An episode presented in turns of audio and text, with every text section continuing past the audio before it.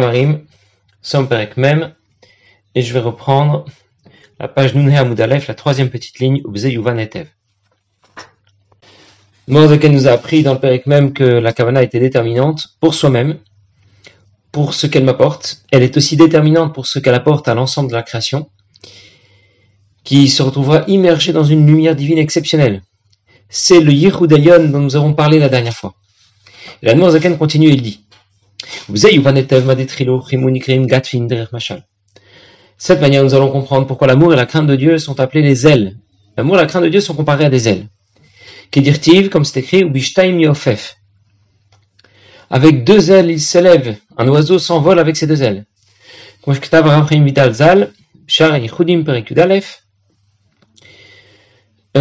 euh, écrit Rafrim Vital,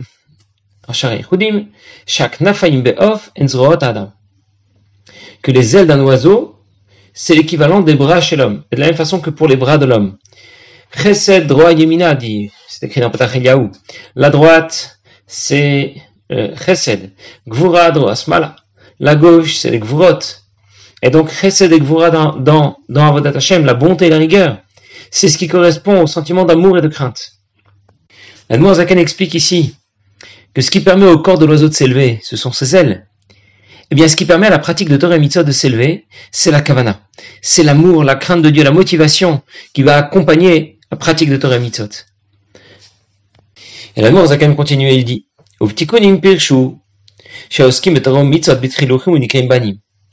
un on explique que ceux qui sont investis dans l'étude de la Torah, dans la pratique des mitzvot avec amour et crainte de Dieu, eh bien, sont appelés des enfants. Ben oui, comme un enfant qui, qui, sert son père, qui est au service de son père, avec amour, avec crainte. Veim la, sinon. Nikreim efrochim, le yartin Ils sont appelés des oiseaux qui ne peuvent pas voler. Pour nous dire que l'amour et la crainte de Dieu sont bien comparés aux ailes d'un oiseau. Dans la note que la Zaken présente tout de suite, Haga, qu'elle renvoie la petite étoile, ou Tikkun Memhe, dans cette note, nous allons aborder des notions euh, qui nous semblent très virtuelles, détaché de ce monde. Une idée qui est un peu moufchate, mais on peut en parler même si nous ne percevons pas complètement de quoi, il s'agit. On va parler de quelque chose sans savoir vraiment de quoi il s'agit. On parlera de Yediat Ametsiout à défaut de Yediat Amaout. Ça veut dire que parfois pour certaines choses, j'apprends que ça existe, même si je ne sais pas vraiment ce que c'est. En d'autres mots, c'était juste pour introduire euh, cette note, petit coup de même, laquelle euh, nous allons apprendre, ce que nous allons apprendre dans cette note, ce n'est pas ce n'est pas difficile à comprendre. Mais c'est moufchat. Ça veut dire ça appartient à un monde qui est complètement différent de notre monde, du monde matériel dans lequel nous vivons. Et c'est pour ça qu'il nous semble, ça va nous sembler euh, un petit peu difficile à comprendre. En réalité, c'est pas difficile à comprendre. C'est que simplement les idées dont on parle dans cette note sont un peu détachées de notre monde. Alors, on va la lire et essayer de comprendre ce qu'on peut. Donc, dans les Tikkun c'est écrit des Ofa ou Matat. Matat, c'est le nom par lequel on désigne le malach qui est responsable de la création. Il réside dans le monde de Yetzira, on l'appelle aussi parfois Matatron, et ici il est comparé à un oiseau. Dans Tikkun Mamé, le Zohar fait la description de ce malach qui est en charge de la création il le décrit comme un oiseau. Et il dit Reishadile Yud. Sa tête, c'est le Yud. Goufa Vav. Je lis et je traduis, je vais expliquer. Son corps, c'est un Vav. Ou Trengatfin He He. Et les deux ailes qui sont les deux He. Vainu Olama Yetzira Matat. Il s'agit du monde de Yetzira, qui est appelé Matat. Ou Vain Goufa Lachot Mishnah, le monde où se trouve la Lachot la Mishnah, puisque nous avions déjà appris que le monde de Yetzira est le monde dans lequel dominent les Midot. Et les Midot, eh bien, sont principalement euh, défini par Chesed et les autres midot dérivent de ces premières midot. La bonté et la rigueur. Et c'est ce qui s'exprime dans la lacha par le fait de définir ce qui est kacher ou ce qui ne l'est pas, ce qui est taor ou ce qui est tamé. Vereshadile en amorin.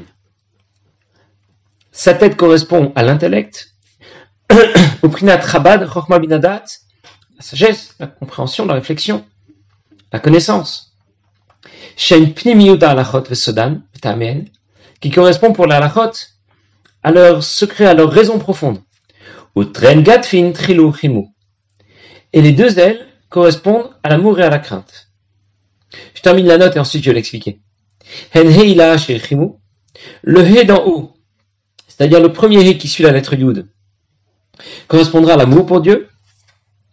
Le he le he d'en bas correspond à la crainte d'en bas, la crainte inférieure. Ol malchut il s'agit de craindre la, volonté de, craindre d'accepter le joug du roi, la joug de Dieu, ou et de craindre Dieu comme on craindrait un simple roi. C'est une crainte qui est superficielle, qui se révèle mais qui n'est pas profonde. Alors qu'une crainte supérieure, une crainte euh, plus profonde, une crainte respectueuse, fait partie de ce qui est caché, du domaine, d'un domaine qui est caché, que seul Dieu connaît, qui correspond à la sagesse suprême, Yud Shel Shem Baruchu, c'est le Yud du Shem comme Shkatu Raya Memna, comme Stéphane Raya Memna. Bien. Évidemment, en première lecture, on n'a pas compris grand chose, c'est normal, et je vais maintenant reprendre ce que l'Admour Zaken voulait expliquer. Il y a une correspondance habituelle entre les quatre lettres du nom de Dieu et le corps. Le Yud correspond habituellement à la tête et donc à l'intellect, c'est la plus petite lettre qui représente par, sa forme la tête. Le Va va correspondre davantage au corps, au cœur, au simidot. Vav, le chiffre 6. Les deux He vont correspondre aux ailes, aux deux bras chez l'homme, aux deux ailes chez son oiseau, avec cinq doigts au bout de chaque bras. Et c'est ce qui correspond à l'amour, à la crainte de Dieu. C'est-à-dire, la droite, la main droite correspond à l'amour de, de Dieu, parce que la main droite, c'est celle qui rapproche. Yamin Mekarevet. Alors que la main gauche va correspondre à la crainte de Dieu. La main gauche qui repousse. Doche. Alors, pourquoi le Zaken nous rapporte ce passage du Zohar, dans lequel on nous fait la relation qui, existe entre Malach Matatron, Malach Matat, le Yud, le Vav, les deux et les ailes d'un oiseau. C'est justement pour nous dire, pour nous faire la comparaison entre ces deux ailes de l'oiseau qui correspondent bien à l'amour et à la crainte de Dieu. C'est-à-dire que ce que déclarait l'amour, Zaken, dans le corps du texte, lorsqu'il nous disait que les deux ailes d'un oiseau qui permettaient de propulser le corps de l'oiseau étaient comparées à l'amour et à la crainte de Dieu qui permet de propulser Torah Mitzot vers Akadosh Baruch eh bien, ce n'est pas une idée euh, qui vient de surgir dans où Non, c'est une idée dont on parle déjà dans le Zohar, dans les Tikkun Memhe, où on a comparé les deux ailes d'un oiseau à l'amour et à la crainte de Dieu. Alors l'amour Azakan a évoqué deux, deux concepts euh, au sujet de la crainte de Dieu. Euh, la crainte supérieure, la crainte inférieure. Ira ila, ira tata. Et il les a associés pour la crainte supérieure du divin, he ila, et la crainte inférieure, he tata. Celle qui correspond à la crainte supérieure, euh, c'est la lettre He, la plus haute, celle qui est proche, la plus proche du Yud, et qui correspond à l'amour de Dieu. Celle qui au contraire est plus éloignée du Yud. Le Yud, le He, et il y a un Vav ensuite, et ensuite le He. Le dernier He, lui, va correspondre plutôt à la crainte de Dieu. Alors je vais expliquer davantage la différence qu'il y a entre Yira Ila et Yira Tata, même si on en reparlera un peu plus tard. Il faut distinguer d'une part le sentiment de crainte de Dieu quand on prend conscience de l'existence de Dieu au-delà de la création. C'est ce qu'on appelle l'iraïla, la crainte supérieure, celle qui s'inscrit à un niveau supérieur, et donc au niveau du yud. Et donc, c'est ce qu'on a associé au he qui suit le yud. Et d'autre part, un sentiment de crainte de Dieu qui prend conscience de l'existence de Dieu dans le cadre de la création, cette fois.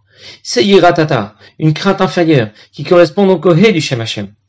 Cette crainte est plus basique, mais mieux intégrée que la précédente.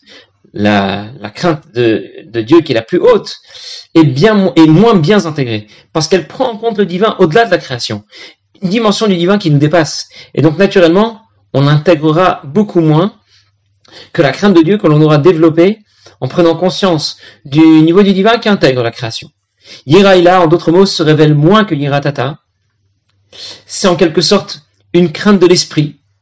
Et c'est pour cela qu'on va l'associer au Yud et au He qui suit le Yud, qui représente l'intellect, Chorma et Bina. Parce que justement, c'est une crainte de Dieu que je ne perçois pas vraiment. Elle est en relation avec un niveau du divin que je ne perçois pas non plus. J'essaie de conclure. Nous avons bien confirmé avec ce, cette note, un passage du Zohar qui confirme, avec cette description très intéressante que fait le Zohar, du Malach Matatron, de ses deux ailes, du corps, la correspondance avec la lettre du Shem Hashem. Mais nous avons bien confirmé que les deux ailes correspondent bien à l'amour et à la crainte de Dieu. Et c'est ce que nous voulions, c'est ce que nous voulions rapporter et démontrer. Et c'est ce que l'amour va nous dire tout de suite. Les ailes de l'oiseau, c'est pas l'essentiel. la vie de l'oiseau ne dépend pas de ses ailes. Qui comme on a, comme on a enseigné dans une Mishnah, Nitlo agape akshira. Si on a retiré ses ailes, on a retiré les ailes à un oiseau, eh bien l'animal reste caché. Parce que lorsqu'un animal n'est pas viable, lorsqu'il est malade ou lorsqu'il a été blessé et qu'il a perdu un membre euh, qui aurait été un membre vital, eh bien l'animal n'est pas caché, même si on lui fait la shrita. Par contre, s'il lui manque un membre, ou, ou bien s'il a, s'il a contracté une maladie qui le rend euh, qui ne le rend plus viable, il ne sera plus capable de vivre très longtemps. Même si on lui a fait la shrita, l'animal ne sera pas caché. Et la Mishnah, il nous dit, que si ses ailes ont été, brisées, l'animal est caché. Et on apprend ensuite, euh, dans le Shulchan que c'est le même din si nitlu. Si les ailes ont été retirées, alors bien sûr, il faudra vérifier si les ailes ont été arrachées un peu brusquement, que les poumons n'ont pas été touchés. On vérifiera dans ce cas euh, davantage, on fera une enquête plus approfondie pour voir quel est l'état de quel est l'état de l'oiseau une fois que ses ailes ont été arrachées. Mais en tout cas, l'idée ici est de dire que les ailes, ce n'est pas ce qui fait la cache-route de l'oiseau. Ça ne lui est pas absolument nécessaire pour être viable. Et de la même façon que l'essentiel pour un oiseau, c'est le corps, même si on a compris qu'un oiseau sans ses ailes, ça va pas voler haut, c'est le cas de dire. Et eh bien de la même façon, on comprend que Torah et Mitzot, ça reste l'essentiel. Mais sans les ailes, sans amour et crainte de Dieu, sans la motivation adéquate, eh bien, ça ne volera pas très haut non plus. Et l'Admour Azaken va rajouter dans la note qui vient, Haga ou. Sia va rajouter une idée très intéressante. Je vais d'abord vous l'expliquer, ensuite on va le lire plus, facilement dans les mots. L'Admour Azaken va expliquer dans cette note que quand on apprend la Torah, il y a en réalité deux intervenants qui vont permettre de la projeter vers le haut, en direction du divin, en direction des sphirotes. D'abord la kavana, on a, beaucoup parlé, la motivation dont on a, parlé depuis le début du Pérec. Mais ensuite, il y a un autre intervenant, le contenu de notre étude. Qu'est-ce que j'étudie? Si j'étudie le Chumash, eh bien la Torah que j'ai étudiée va se projeter uniquement jusqu'au monde d'Asiya Orto, la Mishnah jusqu'au monde de Yetzira, puisque la Mishnah ne décrit seulement ce qui est permis ou interdit, et puisque le monde de Yetzira est celui où domine les, domine les Midot, Chesed Gvura, comme je viens de dire, et eh bien dans ce cas, c'est bien le monde qui correspond à la Mishnah, qui nous décrit ce qui est kacher, pasoul, ce qui est, ce qui est tamé ou taor, chesed gvura. Le Talmud lui correspond déjà à une réflexion plus profonde, et il va s'inscrire dans le monde de Bria, qui, dans lequel la sphère dominante est, celle, de Bina, qui correspond à la réflexion dans les facultés de l'âme. Et la Kabbalah, elle, sera du rang de Hatzilut. Je récapitule. Le Chumash est du rang du monde de Asiya, la Mishnah du monde de Yetzira, le Talmud du monde de Bria, et la Kabbalah du rang du monde de Hatzilut. Cette distinction nous apporte plus de précision au sujet du Yichud Elion qu'on a obtenu par Torah Mitzot avec Kavana. On a déjà expliqué la dernière fois que lorsque nous révélons par Torah Mitzot la volonté suprême de Dieu, elle se manifeste au niveau des sphirotes. Ces dernières fusionnent. On obtient un Yichud Elion. C'est-à-dire que les sphirotes fusionnent avec Sof, avec la lumière infinie de Dieu qui, dépasse le monde de Hatzilut.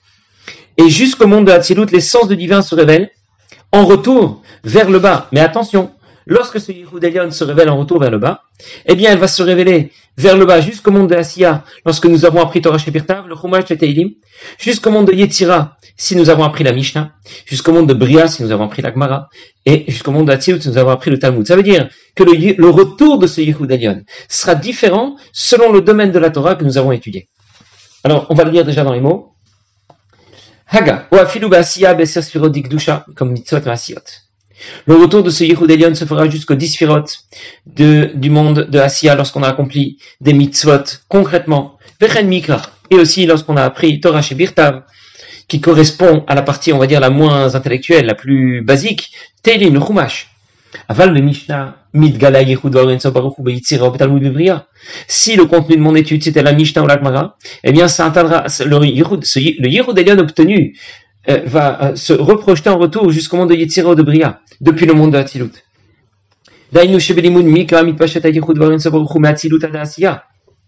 Par l'étude du Chumash, Torah Shebirtav, le Yehud obtenu dans le monde de Hatzilut, la fusion des sphirotes avec Or Sof, avec la lumière infinie de Dieu, qui a intégré les sphirotes dans le monde de Hatzilut, va se reprojeter en retour jusqu'au monde d'Asiya. Mais Mishnah, Adayitzira Levana. Si c'était la Mishnah que j'avais étudiée, eh bien ça se projettera jusqu'au monde de Levana. Et lorsqu'il s'agit de la Gemara jusqu'au monde de Bria, qui coule parce qu'au départ, l'ensemble euh, de ce que j'ai obtenu, ce Yehudalion que j'ai obtenu par l'étude de la Torah, se retrouve dans le monde de Hatzilut. Et à partir de là, il se projette vers le bas, selon le contenu de mon étude. La Kabbalah, elle ne se projette pas plus bas vers le monde de Bria Yetzira mais elle reste dans le monde d'Hatzilut, comme c'est écrit dans Pretzraim. Ça veut dire que tous les domaines de la Torah appartiennent au monde de Hatzilut. La correspondance de ces différents domaines, domaines avec les différents mondes de la création ne correspond qu'au au, au, retour de ce Yehud Ça veut dire que ce Yehud se manifeste d'abord du bas vers le haut, jusqu'au monde de Hatzilut. Lorsque j'ai étudié la Torah, que j'ai pratiqué les mitzvot avec kavana, avec motivation, avec amour et crainte de Dieu, puis ensuite ce Yehud va se reprojeter vers le bas, jusqu'à l'un ou l'autre des différents mondes de, de, la création, en fonction du domaine considéré de la Torah. Torah Shebirtav jusqu'à Asiya, la Mishnah jusqu'à Yitzira, le Talmud jusqu'à Bria. La Zaken nous a dit que la Kabbalah est namit pachetet. La Kabbalah, elle, ne se reprojette pas jusqu'à l'un ou l'autre des mondes de la création. On a compris que la Kabbalah, c'est un peu, un peu au-delà. Pour cela que les notions de Kabbalah nous paraissent tellement, tellement difficiles, difficilement accessibles. On a un peu de mal à les intégrer.